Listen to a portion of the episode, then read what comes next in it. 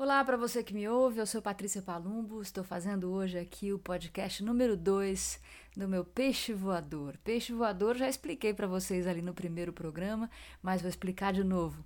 É aquele peixe maravilhoso que consegue voar sobre o mar, batendo suas guelras como asas loucamente. E ele ainda usa uh, o seu rabinho como uma espécie de leme. Se você ainda não viu, procure na internet tem vários filmezinhos mostrando o voo desse dragãozinho maravilhoso, que para mim é um sinal de boa sorte. Bom, estou aqui fazendo uma espécie de crônica da quarentena. Estamos há dias já todos isolados no mundo inteiro, o que é uma coisa bem maluca de se pensar. Hoje de manhã recebi de um amigo Beco Dranoff, também ligado à música, um videozinho que foi é, postado por, itali por italianos. A gente está vendo muitos né, vídeos dos italianos, mas esse especialmente me chamou a atenção porque mostra o planeta é, como se o planeta estivesse falando com a gente, como se Gaia estivesse falando com a gente e dizendo: fiquem quietos. Já disse tantas vezes o que está acontecendo. O fogo pegou no ano passado loucamente, vocês não ficaram quietos. As geleiras estão desmoronando, vocês não ficaram quietos. Agora está aí uma ameaça invisível, portanto, fiquem quietos. O vídeo é muito interessante. Eu vou postar um link, alguma coisa nas minhas redes, um pedacinho lá no Instagram, talvez no, no IGTV, porque é muito impressionante, porque são, são alertas né, que a gente vem recebendo há tanto tempo do esgotamento dos recursos naturais. Eu estava na Rio 92, no Rio de Janeiro, no aterro do Flamengo, e naquele tempo já se falava sobre isso. São 30 anos, né, gente? Em 30 anos muita coisa pode acontecer. Mas, infelizmente, o que a gente imaginava lá na Rio 92, que era pense globalmente, haja localmente, é, separação de lixo, diminuição do consumo, consumo consciente, tudo isso foi meio suplantado por essa ideia do, da meritocracia, do capitalismo, do acúmulo de riquezas, uma loucura como o ser humano não aprende a não ser na marra uma boa parte, não estou falando que é todo mundo. Nós, por exemplo, estamos aqui dividindo as nossas angústias, dividindo as nossas ferramentas, criando coisas. Muita gente fazendo live, muitos artistas fazendo live. Ontem o Kiko Dinucci mostrou lindamente seu som na casa de Francisca, maior produção, lindo a beça. Zélia Duncan fez da casa dela. Tem vários festivais acontecendo nos, próxima, nos próximos dias centenas de artistas é, colocando sua arte de graça, porque nesse momento, como muita gente já disse, o que a gente consome, o que a gente mais consome é cultura. E falando nisso, eu abri o meu, o meu Instagram ali, contando do meu podcast, e falei que vocês que me ouvem poderiam fazer pedidos. A Lopolite fez o pedido que eu lesse aqui alguma coisa. E eu vou ler no final desse episódio hoje, já separei aqui uma coisinha. A Márcia Fragas, que fez comigo o curso lá do Lab Mundo Pensante sobre jornalismo e música, pediu que eu dissesse como é que eu estou enfrentando o cotidiano. Então eu vou contar agora para vocês como é que tem sido o meu cotidiano.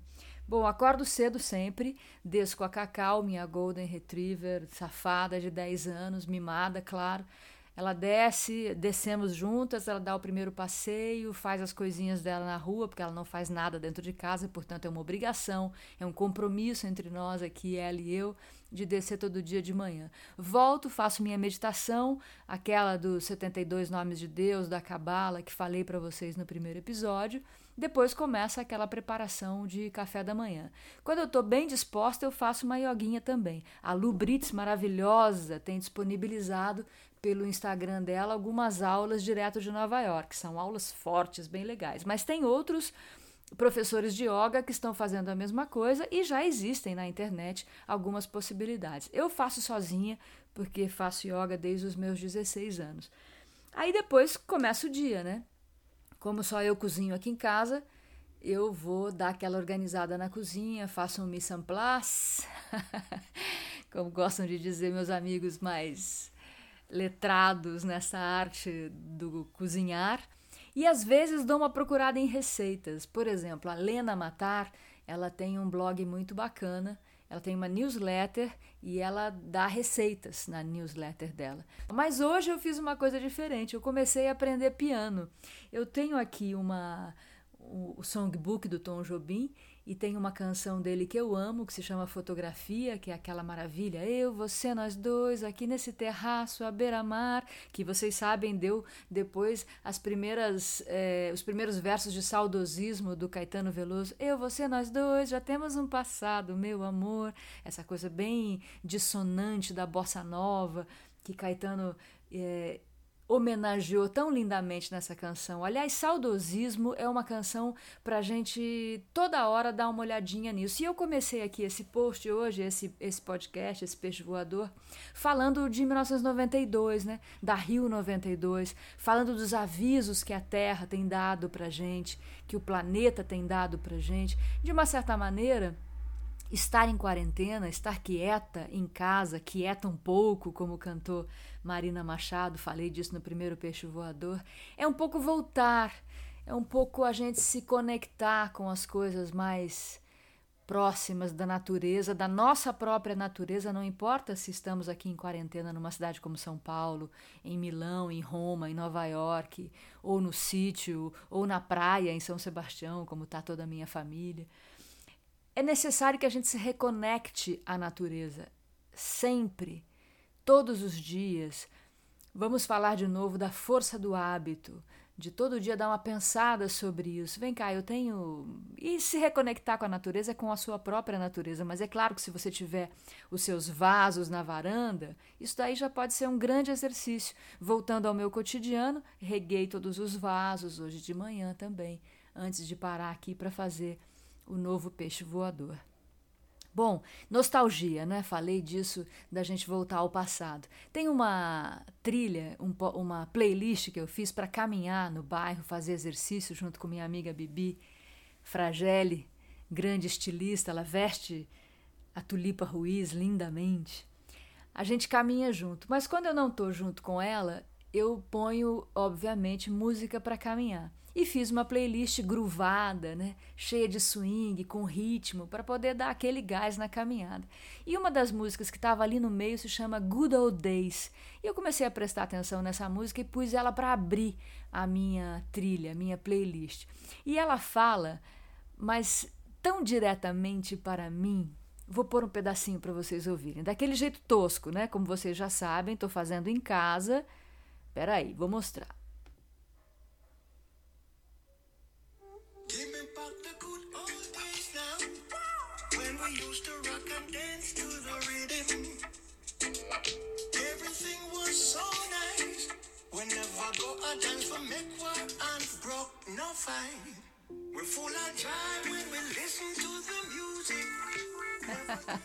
Não é uma delícia? Give me back the good old days.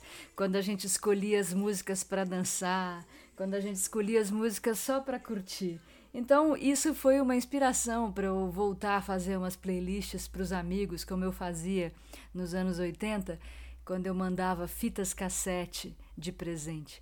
E vejam, desde aquela época as fitas cassete iam com o nome da música, o nome do cantor, o intérprete ou da banda e entre parênteses os compositores.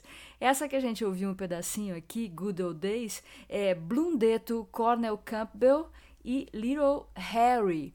Eu confesso que eu nunca tinha ouvido falar, mas é assim, a, a música no mundo é uma coisa assustadoramente e maravilhosamente grande.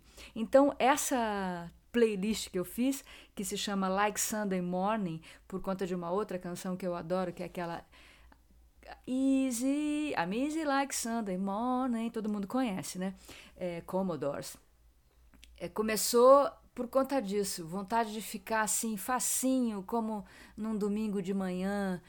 E, de certa maneira, é um pouco, apesar das agruras, apesar dessa loucura que está, é o que a gente tem que tentar fazer nesses dias de quarentena, porque a vibração tem que ser a mais suave possível, a mais serena possível.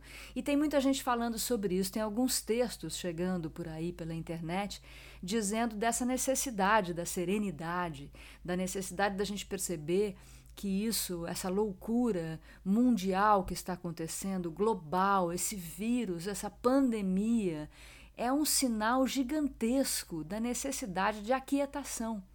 Claro que a gente está falando, eu estou falando de um lugar muito privilegiado. Eu sei, tem muita gente em situação de rua, tem muita gente em situação, como no Rio de Janeiro, de não ter água na torneira para lavar as mãos.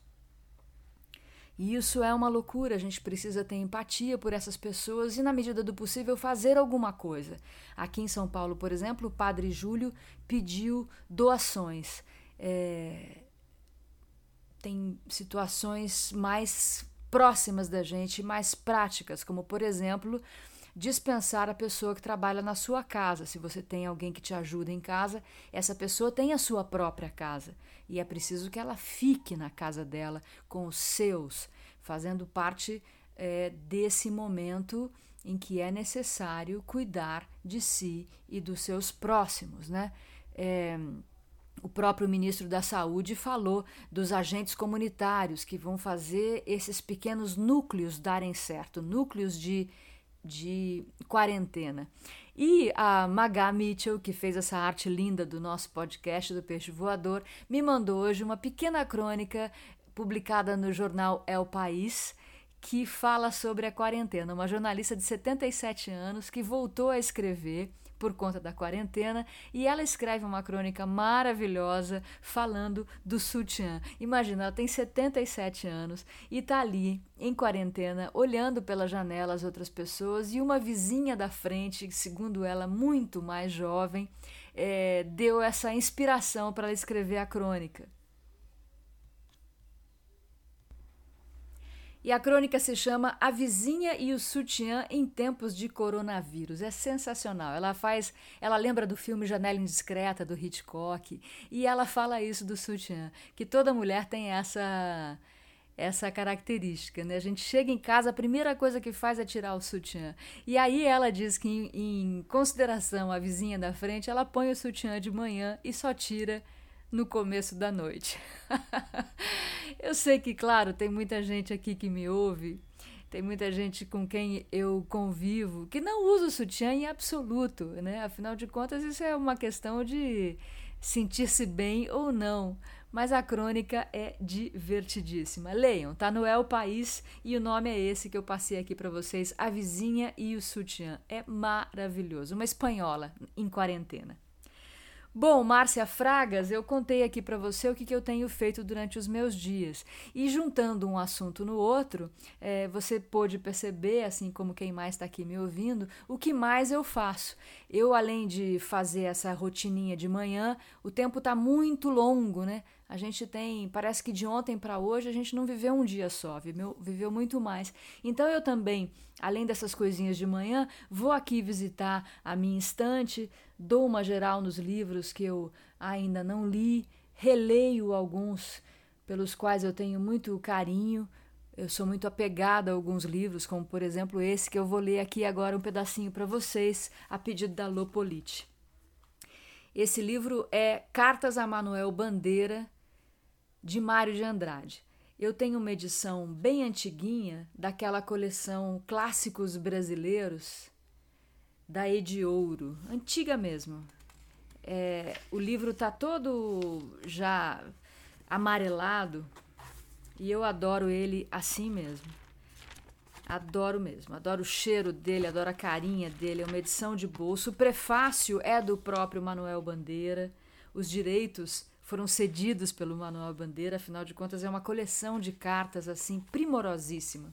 E essa que eu vou ler aqui para vocês, é, Mário é, recebeu em 1930 e o nosso querido, desculpa, Manu recebeu em 1930, Manuel Bandeira recebeu e Mário de Andrade escreveu em 15 de julho de 1930. Então aqui vamos para a leitura da carta de Mário de Andrade para Manuel Bandeira. Manu, cá estou de novo. Levei para a fazenda seus livros e minha crítica da Revista do Brasil. Principiei lendo esta com a intenção de refundir e fiquei sarapantado. Confesso que achei excelente, afora o estilo, e não vi o que refundir. Tinha o que aumentar só. Se deu em mim miragem de carinho bem pândega.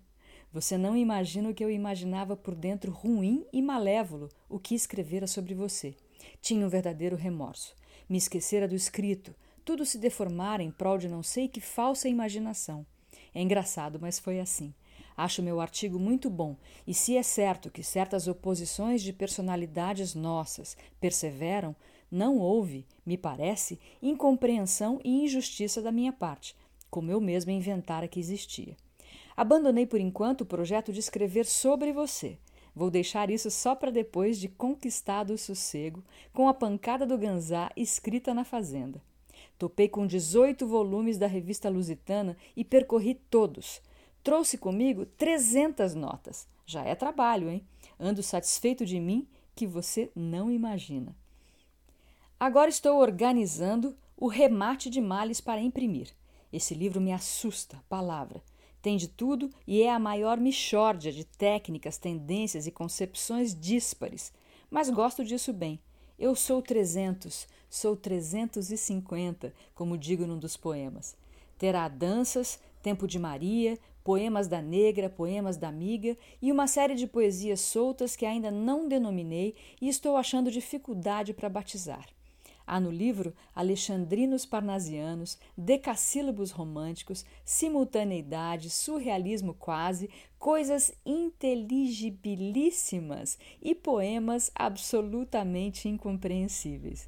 Talvez uma exabundância excessiva, mas é que pretendo me livrar da poesia para todo sempre. E tchau por hoje. Por que você não mandou o artigo para o diário? Ainda não pagaram você? Mande me contar. E você saberá alguma coisa sobre a vida de São Sebastião, o do Rio de Janeiro? Mário. Não é maravilhoso? Então, são tantas as expressões né, daquele tempo e ele tem tantas figuras de linguagem e ele tem tanto assunto. Nesse momento, ele estava numa fazenda em Araraquara, recolhido, assim como estamos todos nós, mandando cartas, longas cartas, preparando livros, relendo revistas, exatamente como estamos fazendo aqui agora. Lô, tá aí o seu desejo cumprido. Você que me ouve pode fazer a mesma coisa. Manda lá pelo meu Instagram. Falei que nem o filho da manhã agora. Manda lá para o meu Instagram o pedido que você tem aqui para o nosso peixe voador. E agora tem playlist. O Peixe Voador, como eu falei da Easy Like Sunday Morning, não tem Easy, é Like Sunday Morning. Vai lá e acompanha essa playlist, dá uma caminhada dentro de casa. Até breve, gente. Se cuidem, bebam muita água, cuidem dos seus e fiquem em casa.